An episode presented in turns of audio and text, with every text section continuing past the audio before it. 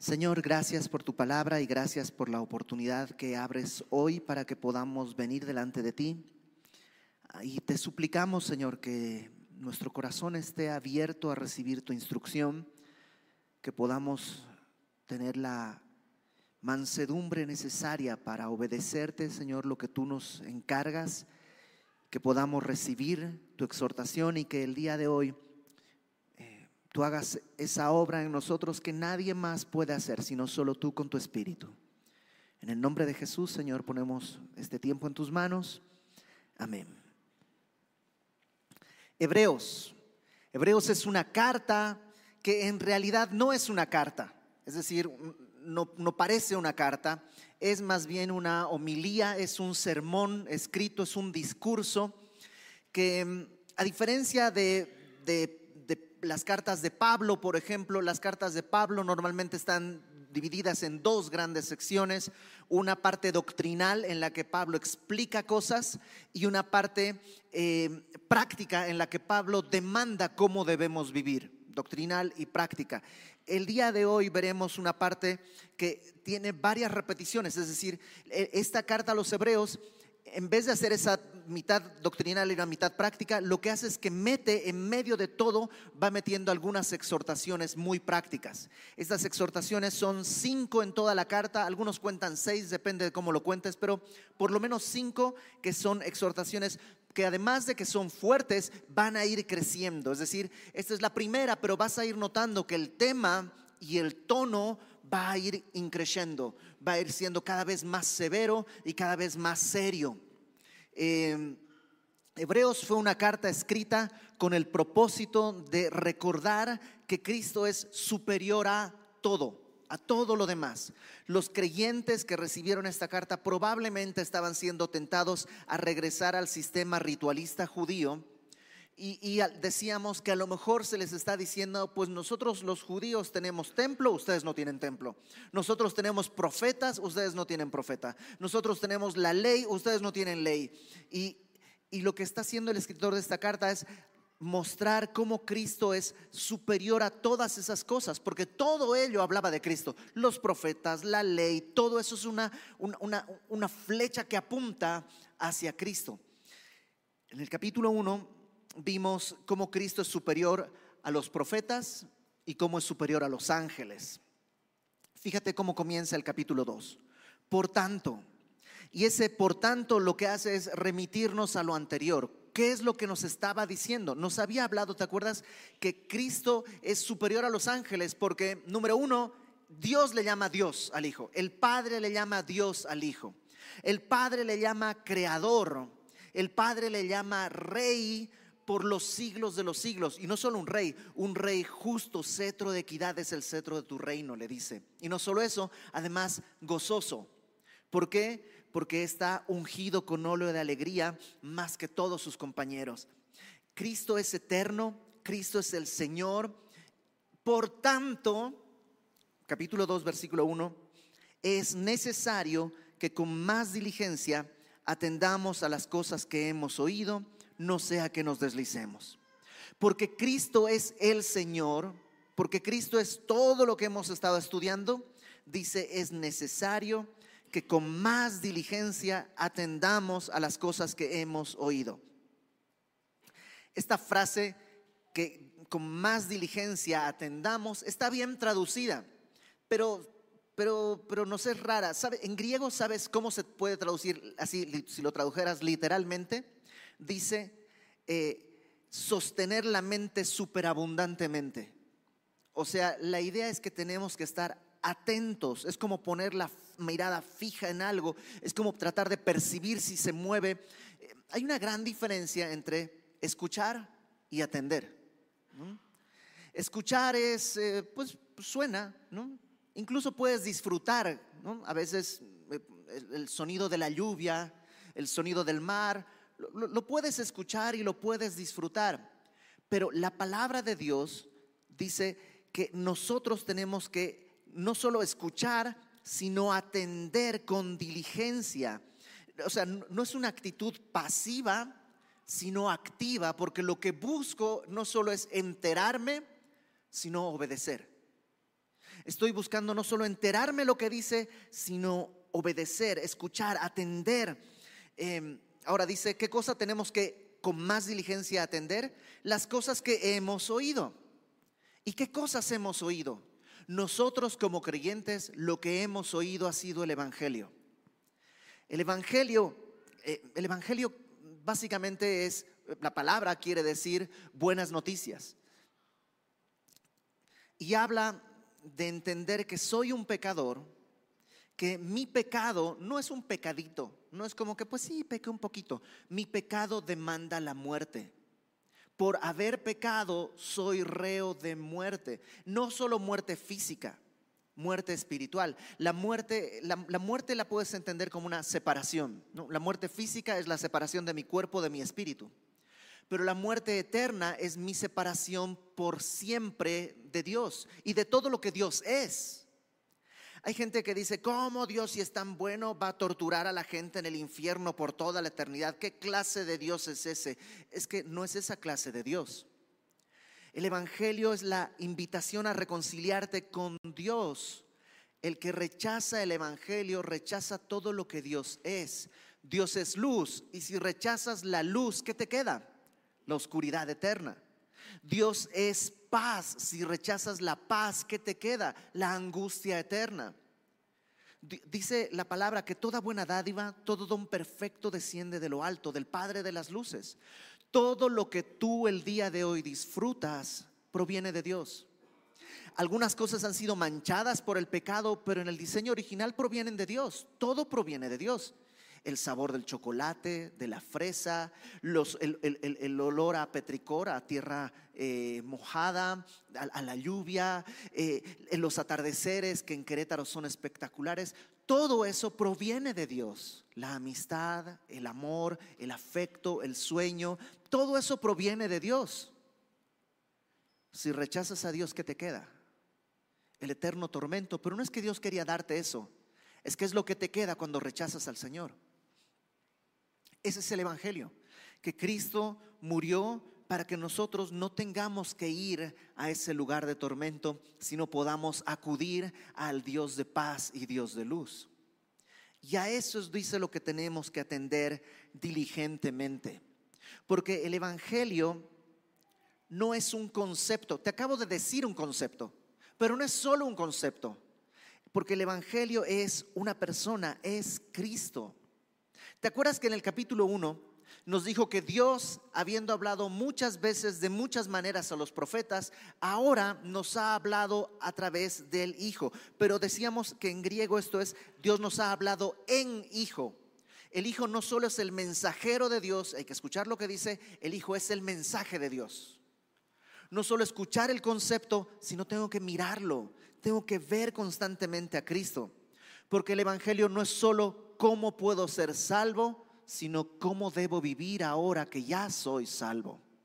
Eso es el Evangelio, una nueva manera de vivir, no solo un concepto, una idea que está en mi mente, sino una nueva vida. Por eso el que está en Cristo es una nueva criatura. Las cosas viejas pasaron, todas son hechas nuevas. Tenemos que atender diligentemente. ¿Por qué? Porque dice, no sea que nos deslicemos.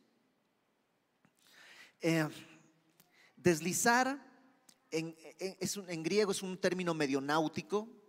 Es como cuando una barca se pasa de largo.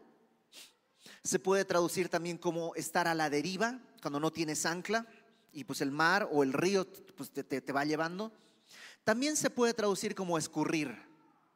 No, sé si, si, alguna vez has eh, agarrado algo mojado y levantas la mano y te escurre una gota así, solita. Eso es, eso es la palabra, que poquito a poco se va. Algunos también traducen como deslizar en el sentido como un anillo cuando se te cae del dedo. ¿Mm? El problema es que si no estamos atentos, nos vamos a deslizar. No es inmediato, es poco a poco. Sin darnos cuenta, nos vamos a ir apartando, apartando, apartando, apartando, apartando. Necesitamos atender esto, dice, no sea que nos deslicemos. Em, hay, un, hay un comentarista bíblico, se llama Pérez Millós, un español que tiene un muy buen libro sobre hebreos. Y él plantea que hay dos maneras en las que normalmente nos deslizamos. Dos maneras en las que normalmente comenzamos a deslizarnos, porque la vida en el Señor no es estática. O caminamos con Él o nos deslizamos fuera de Él. Nunca estamos en un punto estático. Siempre estamos o caminando hacia Él o alejándonos de Él. Y dice que hay dos maneras en las que normalmente nos deslizamos. Y es, número uno, quitándole a la palabra. No, literalmente, no es que le arrancas una hoja, pero hay conceptos que los quitas de la palabra, en tu mente los borras. Por ejemplo, eh, lamentablemente yo conozco o he conocido algunos hombres que dicen ser cristianos, que si tú les preguntas se proclaman como creyentes, pero que viven en adulterio.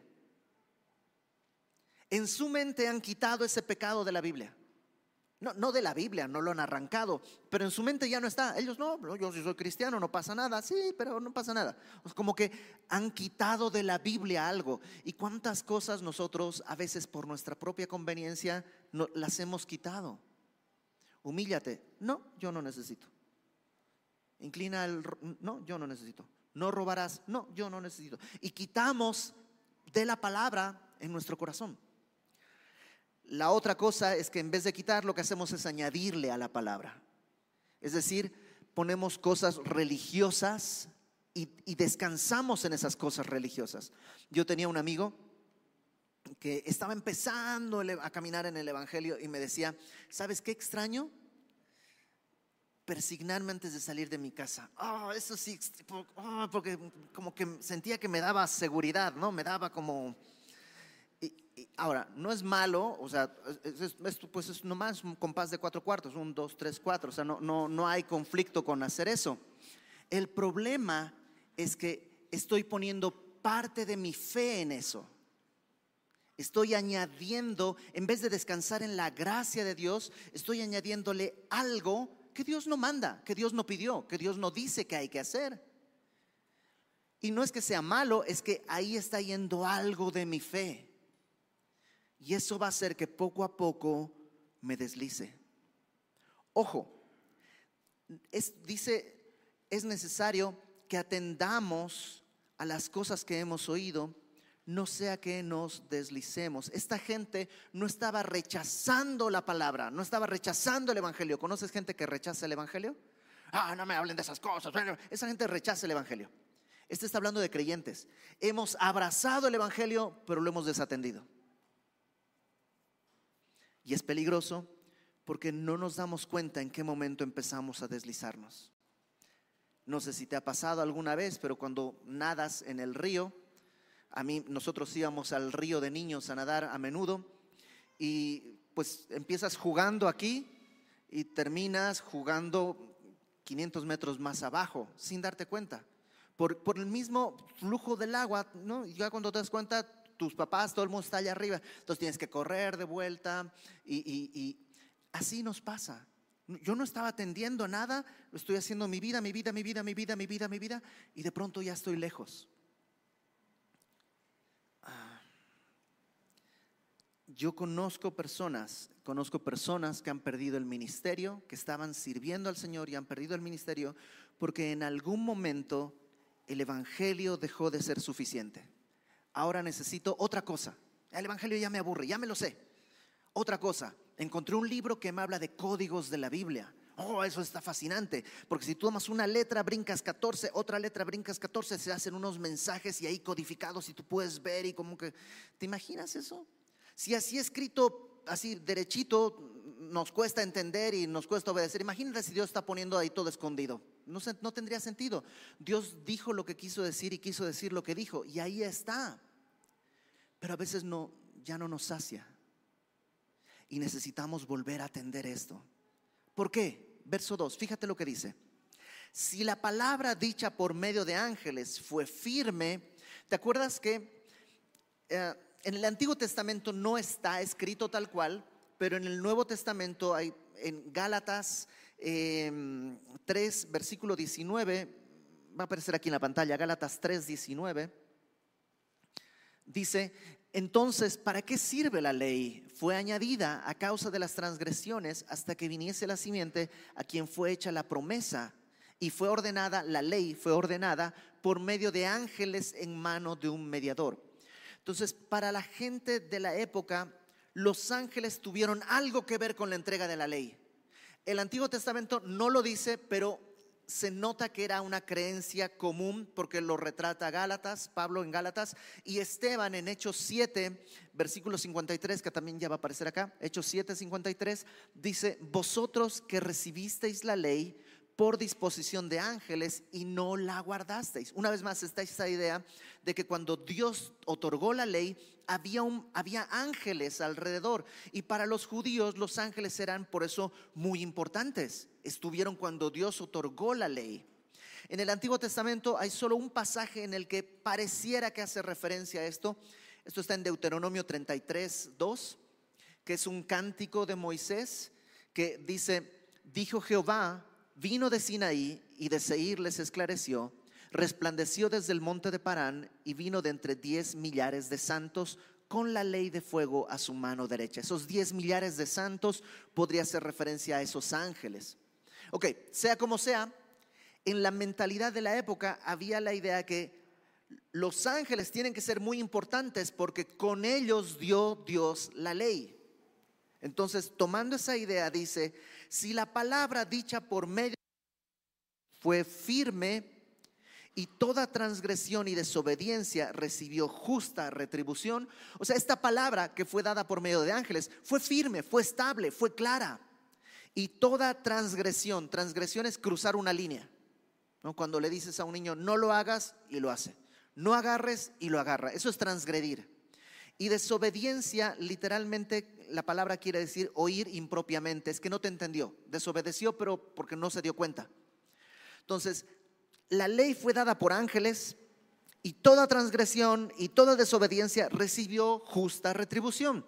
En la ley había cosas que incluso por la transgresión era pena de muerte.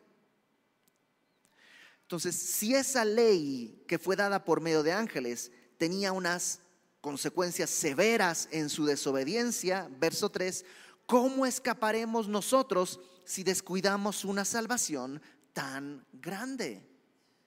Si, si la salvación que hemos recibido es tan grande y la desoímos, ¿cómo vamos a escapar? ¿Escapar de qué? De la justa retribución. O sea que va a haber castigo. Sí. ¿Se pierde la salvación? Yo creo que no.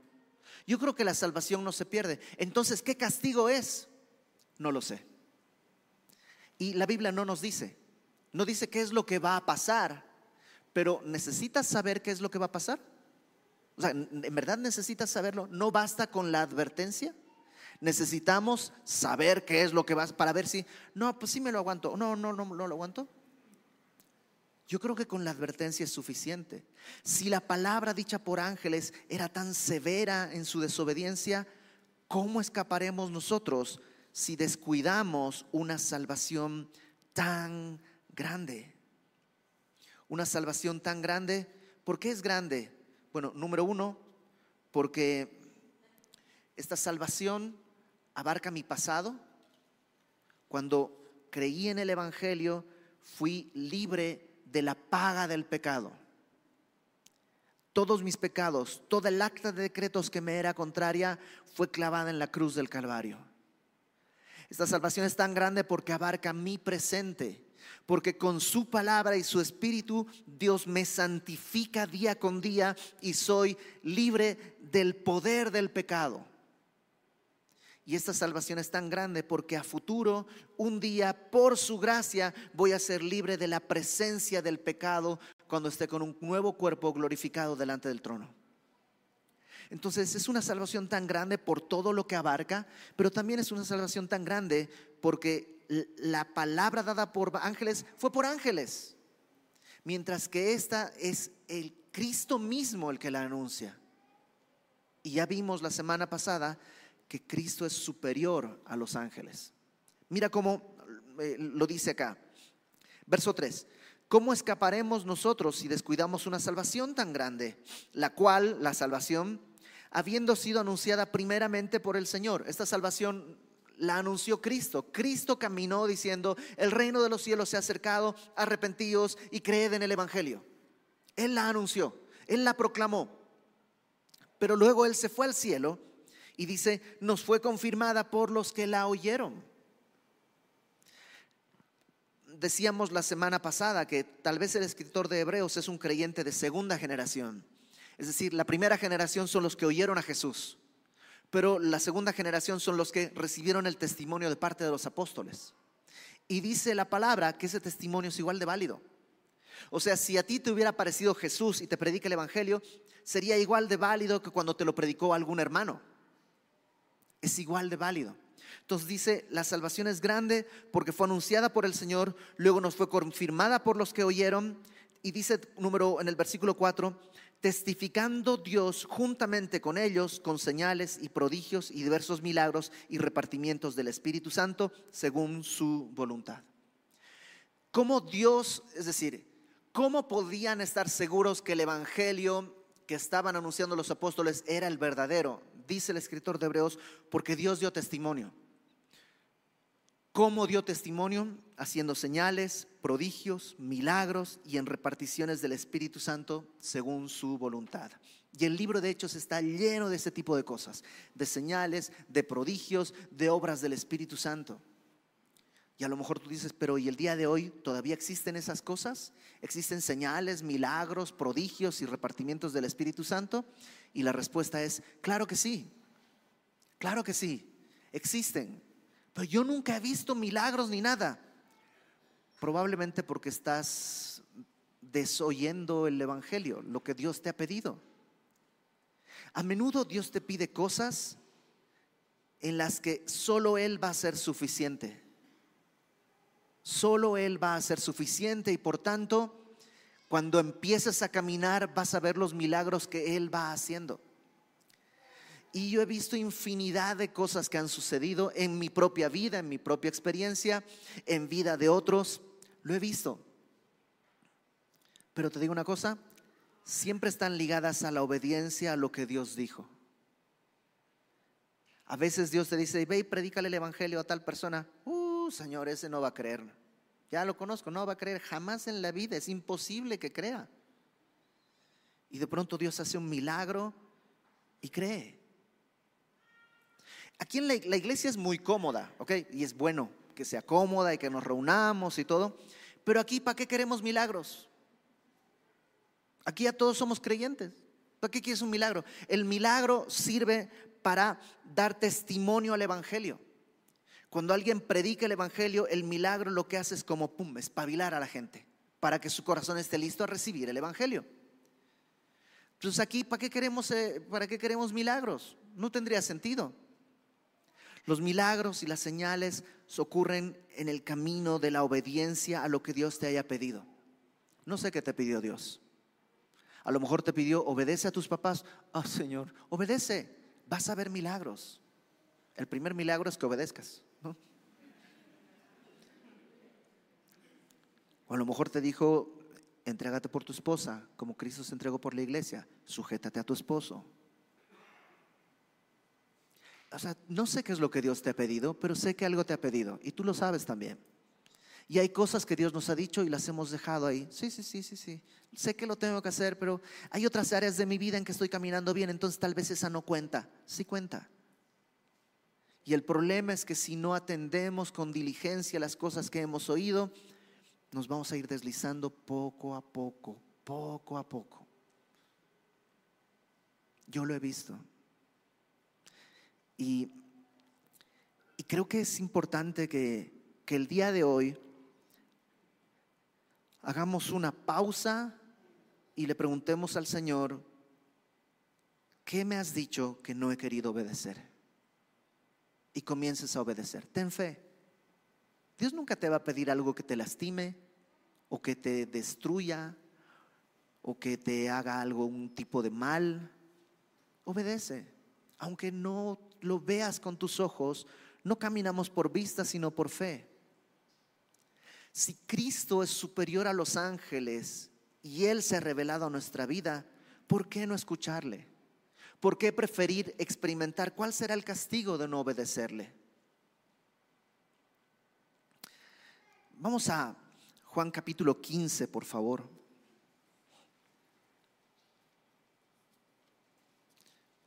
Juan capítulo 15. Y antes de, de, leer Juan 15, déjame platicarte una historia que ya sabes seguramente.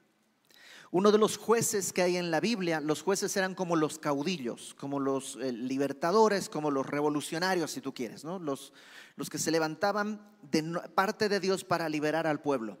Uno de ellos es Sansón, eh, eh, que aún la gente que no conoce nada de la Biblia, sí, sí conoce a Sansón por las películas y todo. Bueno, Sansón era el hijo de un matrimonio que no podía tener hijos. Ellos no podían tener hijos, pero Dios se aparece, se aparece y, le dice, quedarás embarazada y, le da unas instrucciones. Dije, dice, tu hijo será, es, especial y tendrá que tener un voto de nazareato. El voto de nazareato eh, era, número uno, no podían comer o tomar nada de la vid, de la uva. No podían comer nada de eso, ni tomar vid, de jugo de uva, ni nada. Número dos, no tenían que estar en presencia de alguien muerto. Y número tres, no tenían que cortarse el cabello. Esas eran las instrucciones que eh, Dios le había dado para Sansón. Y Sansón crece y a medida que va creciendo, pues, pues es Sansón. O sea, en un momento agarra unas puertas, las levanta y se las lleva a otro lugar porque pues, le, le parece que ahí no deberían estar. O sea, es un hombre muy fuerte, es un hombre exitoso, todo lo que tú quieras, pero se enamora de una filistea. Pone sus ojos en una filistea y entonces empieza a ir a banquetes donde hay vino y donde no debería estar. Y luego en un momento está caminando y encuentra un león muerto y se acerca donde no debería estar porque hay un poco de miel, agarra la miel, pero está junto con el león muerto. Y luego está con Dalila, esta muchacha filistea, y ella le dice, ¿cómo hago para que se te vaya la fuerza? Y él empieza a decirle, ah, pues mira, primero me tienen que atar con unas cuerdas que hayan sido nuevas. Entonces se duerme, lo atan con las cuerdas nuevas, luego le grita, Sansón, los filisteos sobre ti, porque había traído hombres para que lo agarren. Y él hace así, crack, rompe las cuerdas y golpea a los otros y no le pasa nada. Pero te has dado cuenta que se ha ido deslizando poco a poco, poco a poco. Y Dalila le dice, ah, tú no me quieres, ¿qué puedo hacer? No, y le va diciendo distintas cosas y hasta que le dice una, eh, ¿sabes qué? Si me trenzan el cabello, se me va a ir la fuerza. Y ya está cerca. Ya está cada vez más cerca. Y entonces Dalila le trenza, duerme, Dalila le trenza el cabello y entonces este, vienen los filisteos, son los filisteos sobre ti y él se levanta y los golpea. No pasa nada, pero ya está cerca. Y al final Dalila le dice, ¿por qué no me amas? No me declaras la verdad y no sé qué. Bueno, te voy a decir, lo que pasa es que soy nazareo y si no tengo que cortarme el cabello, si me cortan el cabello, entonces sí se me va a ir la fuerza. ¿Y qué crees que hace Dalila? Le corta el cabello. Y dice que cuando brincaron los filisteos sobre él, ella le gritó, Sansón, los filisteos sobre ti, y él pensó que no había pasado nada. Él pensó que todo estaba bien. No se dio cuenta que el espíritu se había apartado de él. Lo agarran, le, sacan los ojos, le cortan el cabello, lo tienen como un animal dándole vueltas a un molino. Pasan los días y su cabello comienza a crecer porque Dios es bueno y la misericordia de Dios se renueva día con día. Su cabello vuelve a crecer, pero no sus ojos. Los ojos no crecen más. Y así nos puede pasar. Dios es bueno, pero sabes que en la desobediencia hay un punto en que las cosas ya no pueden echarse para atrás, ya no se pueden restaurar. Y hay familias que se rompieron, y hay corazones que se lastimaron. En la desobediencia